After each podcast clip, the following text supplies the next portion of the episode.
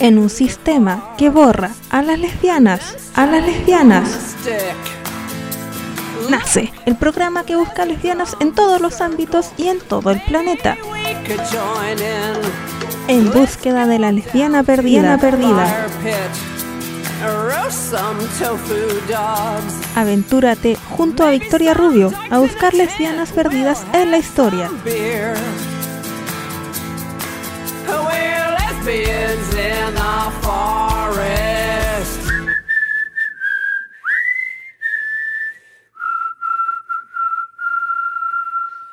Bienvenidas a esta nueva edición de En búsqueda de la lesbiana perdida.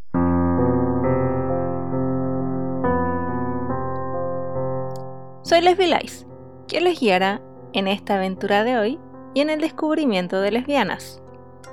Hoy nos vamos a ir a las lejanas tierras japonesas, ya que les voy a contar sobre una escritora nipona, una de las escritoras más prolíficas de éxito comercial y de la era moderna de Japón. Especialista en novelas románticas y de ficción para adolescentes. Pionera en escribir sobre lesbianas en Japón y con varias de sus historias convertidas en películas. Hoy les voy a contar sobre Nobuko Yoshiya. Nobuko Yoshiya nació el 12 de enero de 1896 en la prefectura de Niigata, pero creció en las ciudades de Mooka y Toshigi, en la prefectura de Toshigi. Su padre fue primero un oficial de policía y luego se convirtió en un funcionario del gobierno del condado local por lo que su familia se mudó muy a menudo. Era la única mujer, siendo la menor de cinco hijos hombres de su familia. Tanto su madre como su padre procedían de familias samuráis. Sus padres, de clase media y culturalmente conservadores, la entrenaron para el papel de buena esposa, madre sabia, que se espera de las mujeres en el Japón Meiji. Su carrera literaria comenzó cuando era un adolescente, aunque antes de esto había desarrollado un amor por la escritura que le quitó el tiempo para aprender las habilidades domésticas de su madre. En 1915 se mudó a Tokio, donde comenzó a diferir de las expectativas profesionales y de género de Japón. Yoshiya a menudo se vestía con un estilo bien andrógino, incluso en sesiones de fotos de revistas. Fue una de las primeras mujeres japonesas en emular la moda occidental de la década de 1920 cortándose el pelo. Fue una de las primeras mujeres japonesas en tener un automóvil. Diseñó su propia casa y fue la primera mujer japonesa en tener un caballo de carreras, que, junto con el golf, se convertiría en una de sus pasiones.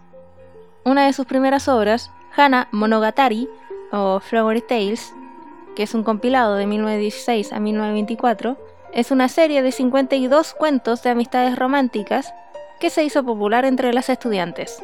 La mayoría de las relaciones que se presentan en Flower Tales son de añoranza lejana, amor no correspondido y un final infeliz. Se cree que Yanejura no Nichoujo o Dos vírgenes en el ático de 1919 es una obra semi-autobiográfica y describe una experiencia de amor entre mujeres con su compañera de dormitorio. En la última escena, las dos chicas deciden vivir juntas como pareja.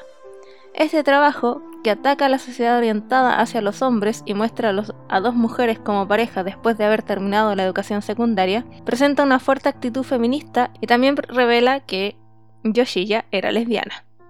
Su She No Hate Made, hasta los confines de la Tierra, de 1920, ganó un premio literario del Osaka Asahi Shimbun y refleja cierta influencia cristiana. En enero de 1923, Yoshiya conoció a Monma Shiyo, profesora de matemáticas en la Escuela de Niñas de Tokio. Las presentó un amigo en común, la periodista Shigeri Kaneko. En aquel momento, Yoshiya estaba pasando un momento delicado ya que acababa de romper con su pareja. La amistad profunda entre mujeres es imposible, le dijo Yoshiya a Kaneko minutos antes de que le presentara a Monma. Su historia de amor fue imparable se veían casi cada tarde y recorrían las librerías de segunda mano del distrito de Kanda de Tokio y Monma refería a ella como hermana mayor. De su relación hay pruebas más que claras y que sorprenden por la frescura y el atrevimiento. Estamos hablando de los años 20 y 30 en una sociedad tremendamente cerrada y machista como la japonesa. Y en este contexto, Yoshiya fue capaz de escribirle una carta a Monma expresando su tristeza cuando no podían estar juntas. Si al menos no tuviéramos que separarnos al anochecer. ¿Será posible que un día vivamos juntas bajo el mismo techo? Qué fácil sería todo si fuésemos un hombre y una mujer. Pero tú eres una mujer y yo también. Si nuestros corazones fueran constantes y fuertes, estoy segura de que podríamos asegurar que nuestro amor durará para siempre.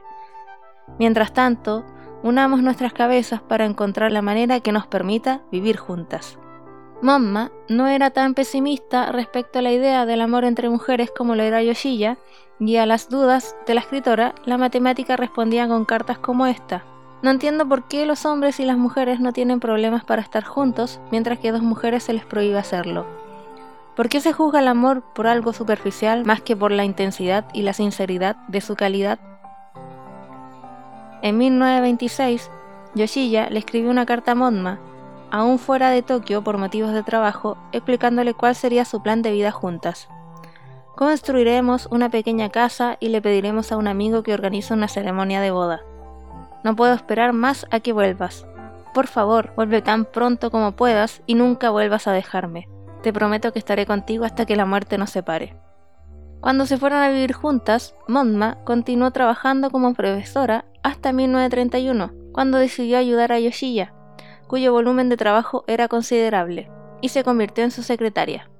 A diferencia de muchas figuras públicas japonesas, Yoshiya no se mostró reticente a revelar detalles de su vida personal a través de fotografías, ensayos personales y entrevistas en revistas.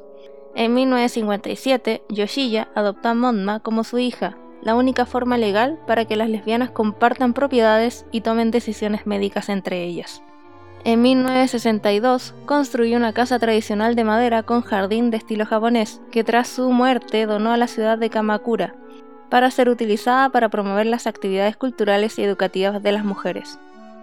Murió el 11 de julio de 1973 a los 77 años de cáncer de colon. Hasta ese día, la relación de Monma y Yoshiya llevaba 50 años.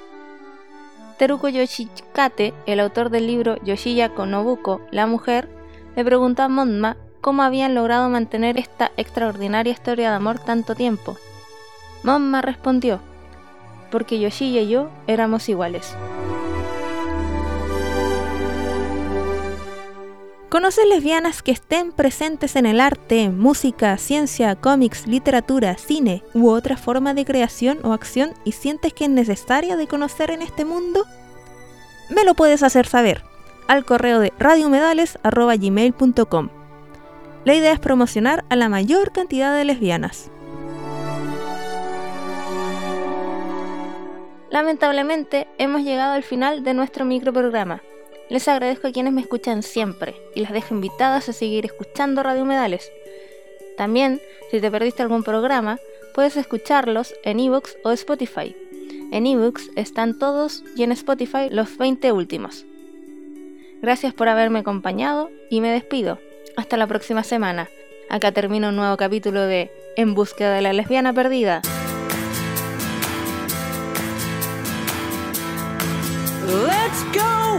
en un sistema que borra a las lesbianas, a las lesbianas. Nace el programa que busca lesbianas en todos los ámbitos y en todo el planeta. En búsqueda de la lesbiana perdida. perdida. Aventúrate junto a Victoria Rubio a buscar lesbianas perdidas en la historia.